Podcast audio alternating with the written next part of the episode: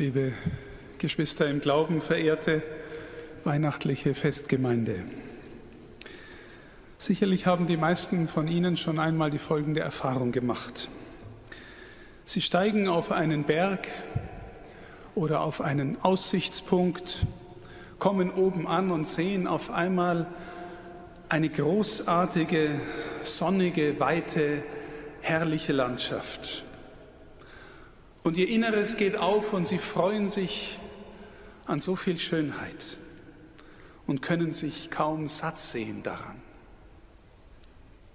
Oder sie gehen in einer sternenklaren Nacht vor die Tür, setzen sich hin, lehnen sich zurück und schauen nur nach oben in die Schönheit des Sternenhimmels.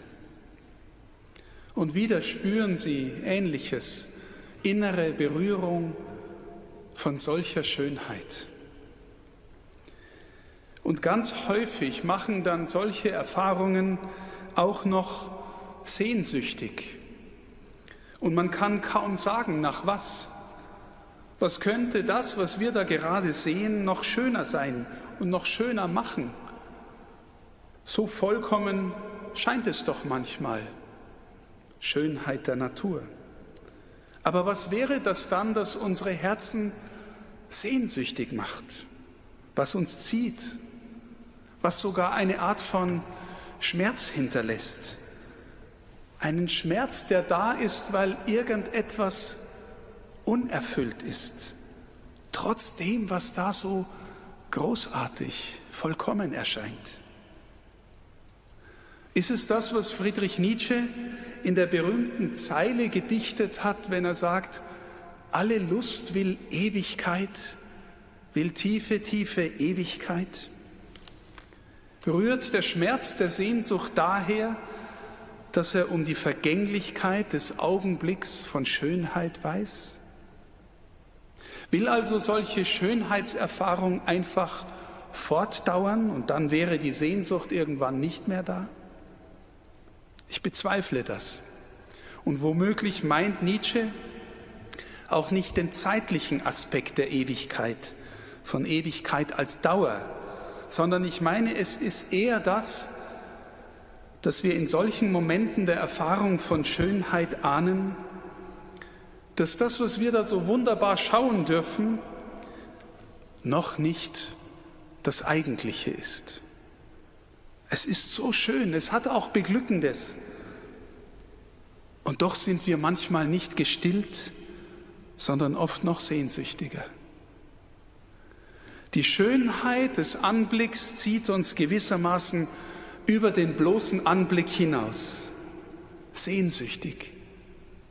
Aber nach was? Nach wem? Unsere erste Lesung in der heutigen Nacht, liebe Schwestern und Brüder, beginnt mit der berühmten Zeile aus der Jesaja-Prophetie: Das Volk, das im Dunkeln sitzt oder lebt, sieht ein helles Licht.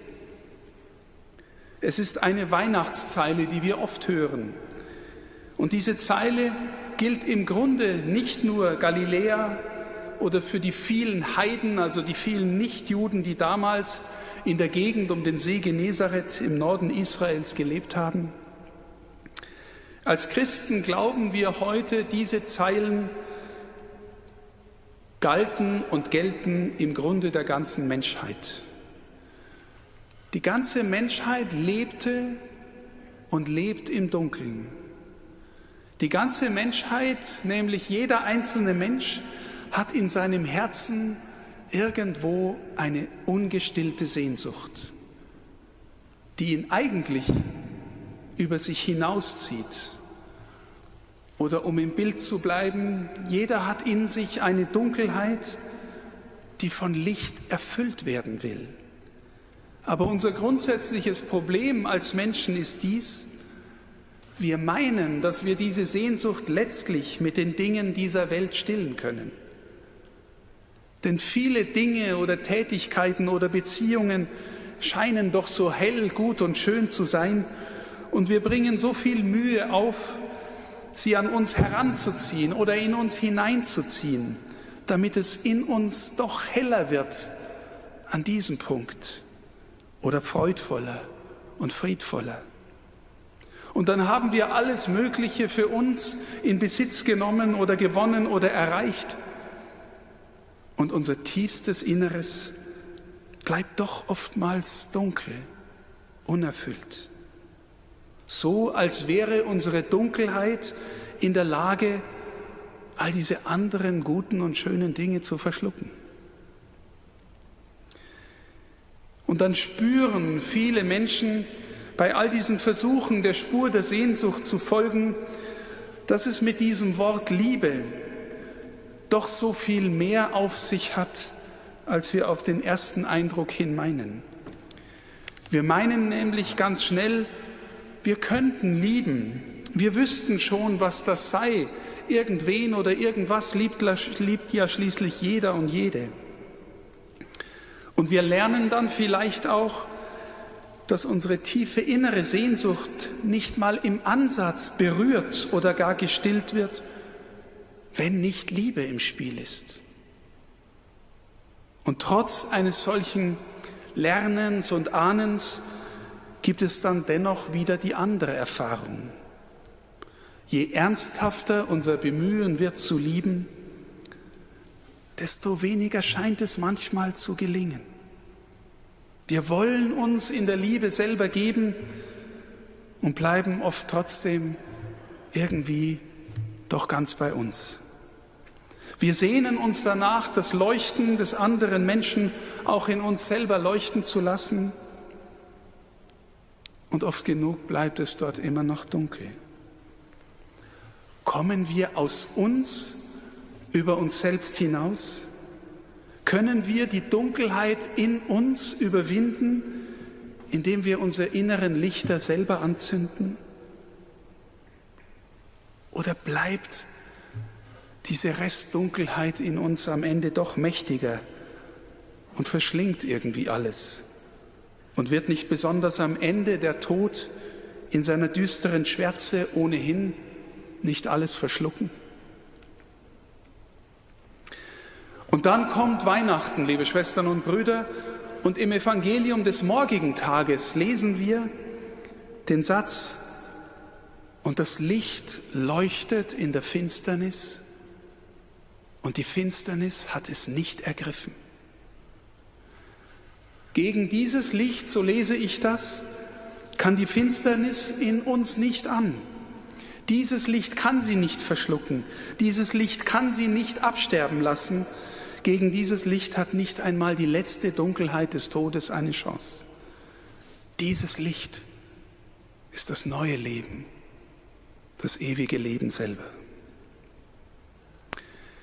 Liebe Schwestern und Brüder, von hier möchte ich mit Ihnen noch einmal das Bild von den Hirten auf dem Feld in Erinnerung rufen. Diese einfachen Menschen, die draußen leben, mit den Tieren, die in dieser Nacht vielleicht auch sehnsüchtig in den Himmel schauen und die Schönheit des Himmels sehen. Für diese Hirten gibt es auf einmal das Geschenk einer Erfahrung, die über den sichtbaren Sternenhimmel hinausreicht. Die himmlische Welt öffnet sich, lässt sie gewissermaßen dahinter schauen. Die himmlische Welt singt das Lob Gottes und den Frieden für alle, die zu ihm gehören.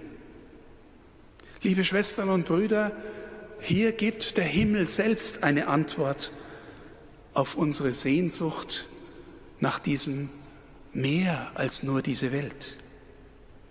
Der Himmel kommt uns entgegen und lässt uns gläubig verstehen, dass es ein Mehr als diese Welt tatsächlich gibt. Und dieses, was die Hirten von oben erleben, das findet dann seine Entsprechung hier unten bei uns. Sie finden das Kind mit Maria und Josef. Es liegt da in der Dunkelheit der ärmlichsten Verhältnisse, in der Dunkelheit der Welt, liegt in diesem kleinen Wesen der Ursprung aller Welt. Hier, liebe Schwestern und Brüder, liegt dein und mein Anfang. Hier liegt die Antwort auf deine Frage, woher bin ich und wozu bin ich? Hier liegt leibhaftig die Erfahrung verborgen, ich bin dem begegnet, der meine Sehnsucht stillt.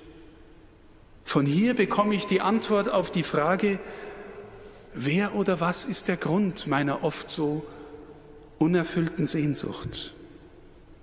Er. Er hat dich gezogen. Und jetzt kannst du ihn lieben, weil er sich so klein gemacht hat. Und er lehrt dich zu wachsen und wirklich selber zu lieben. Aber liebe Schwestern und Brüder, bei einem Menschen, der in dieser Weise bei der Krippe angekommen ist, vergeht dann die Sehnsucht? Nein, sie vergeht nicht. Aber sie wird verwandelt. Sie weiß nun, von wem sie kommt, sie weiß, wohin sie zieht und sie sehnt sich nach der endgültigen Fülle die in diesem Anfang schon geheimnisvoll da und verheißen ist. Diese Sehnsucht ist deshalb auch im Frieden. Sie kann demütig bleiben. Sie muss, muss nicht mehr woanders suchen. Sie muss nicht mehr in der Suche nach Anerkennung, Macht, Reichtum, Vergnügen durch die Welt laufen. Sie ist schon geheimnisvoll daheim und geht dieser Heimat zugleich sehnsuchtsvoll entgegen. Liebe Schwestern, liebe Brüder, deshalb ist dieses Weihnachtsgeheimnis auch ein Geheimnis des Friedens.